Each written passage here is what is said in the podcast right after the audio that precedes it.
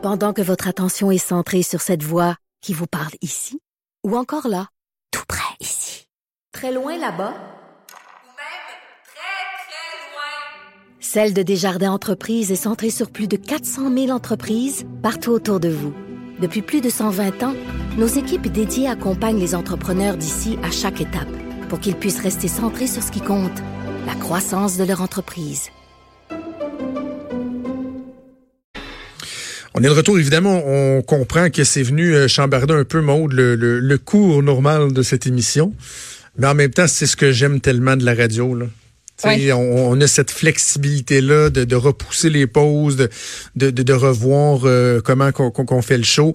Euh, évidemment, ça demande des fois des petits sacrifices, là, donc euh, mes plus sincères excuses à Stéphane Plante puis à Véronique Racine pour leur chronique du vendredi. Évidemment, ce n'est que partie remise, mais je pense que c'est important qu'on qu'on fasse un, un bon tour d'horizon ce qu'on a fait en parlant à maître, euh, maître Maxime Roy, l'avocat de Nathalie Normando, avant même qu'il ait euh, l'opportunité de, de, de s'adresser aux médias. On a parlé également avec Antoine Robitaille, avec François-David Bernier, des segments que vous pourrez tous réécouter euh, en balado euh, après l'émission. juste pour clore le sujet, je veux revenir sur un extrait que maître Maxime Roy, sur des propos qu'il a tenus dans notre, dans notre émission il y a quelques minutes à peine. On va l'écouter.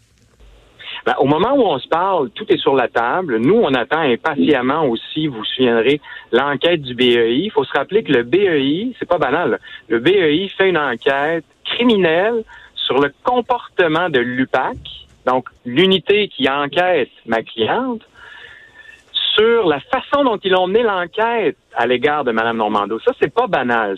pour nous, en ce moment, une de nos priorités, c'est de savoir qu'est-ce qui, qu'est-ce que le BEI, le bureau d'enquête indépendant, qu'est-ce qu'il apprend, qu'est-ce qu'il sait qui lui laisse croire qu'il y a des crimes qui ont été commis dans l'ordre, à l'occasion de l'enquête de Mme Normando. Ça, pour nous, c'est, notre priorité absolue. On veut savoir qu'est-ce qui se passe parce que vous comprendrez que on n'est pas, on est dans un pays où la loi, il y a la loi, il y a la charte, euh, on a des garanties. On peut pas, on peut, on n'acceptera jamais que les policiers commettent des infractions euh, dans le cadre d'une enquête policière. Ça, personne n'accepte ça.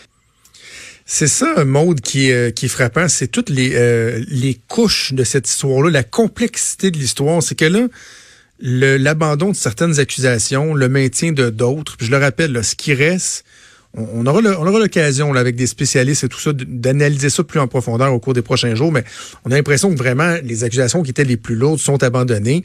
Et ce qui reste, sans dire que c'est futile, c'est moins, c'est moins lourd de sens. Là donc, donc il y a ça, mais il n'y a pas uniquement ça. Là. quand je parle de complexité de toutes les autres couches, il y a qu'est-ce qui s'est passé dans la fuite, dans la protection euh, des, des, des, sources. Euh, François David en parlait, le, le Denis qui est devant la cour, le BEI, l'arrestation de Guy Ouellette. On a l'impression qu'on est devant euh, un genre de mauvais drame de, de, science-fiction, d'un thriller. Là, On dirait une nouvelle série Netflix. Pour vrai. Ben, ça pourrait faire l'objet de ça, peut-être. Ben, c'est pas pour rien que Nathalie écrit son livre présentement aussi. Il y en a beaucoup, beaucoup, beaucoup à dire sur ce dossier-là. Puis il y a plein de choses qu'on ne sait pas encore. il va y avoir dans les prochaines semaines, les prochains mois, le plus rapidement possible. C'est ce que Maître. Euh, euh, Maître Richard Rougeau a dit euh, en point de presse. On va savoir, en tout cas, le plus rapidement possible, il va y avoir un procès puis c'est là que vraiment on va pouvoir mettre carte sur table. Est-ce qu'on va vraiment tout savoir dans ce dossier-là? C'est Est-ce qu'il va y avoir un procès? C'est ça l'affaire. C'est est-ce qu'il va en avoir un procès? Là? Je, je, parlais de la crédibilité de la cause dans son ensemble.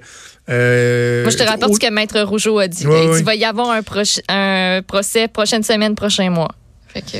je, je, je, vais prendre la fin de semaine pour me faire une tête sur cette question-là, mais depuis le début, moi, je, je dis toujours que le procès doit avoir lieu j'espérais qu'il n'y ait pas d'arrêt Jordan ou quoi que ce soit parce que je disais, si je me mets à la place de Nathalie Normando et des autres, je pense particulièrement à Mme Normando, s'il n'y a pas de procès, il y aura toujours un petit nuage gris au-dessus de sa tête. Là. Dans les perceptions populaires, des gens qui disent, bon, c'est ça, elle était coupable, mais elle s'en est juste sauvée. Avec ce qui se passe aujourd'hui, là, je, je vais, je vais me re-questionner. Je pense m'attendre avant de te donner une opinion tranchée, mais je, pense qu'il y a lieu de se re-questionner, là, à savoir, est-ce que euh, vraiment ce procès-là a encore lieu d'être? Est-ce que le DPCP conserve sa crédibilité? En fait, conserve une crédibilité suffisante pour pouvoir euh, aller de l'avant. Euh, je pense qu'on a, bien fait le, le, tour du dossier. Assurément, dans les autres émissions, les collègues auront euh, l'occasion d'y revenir.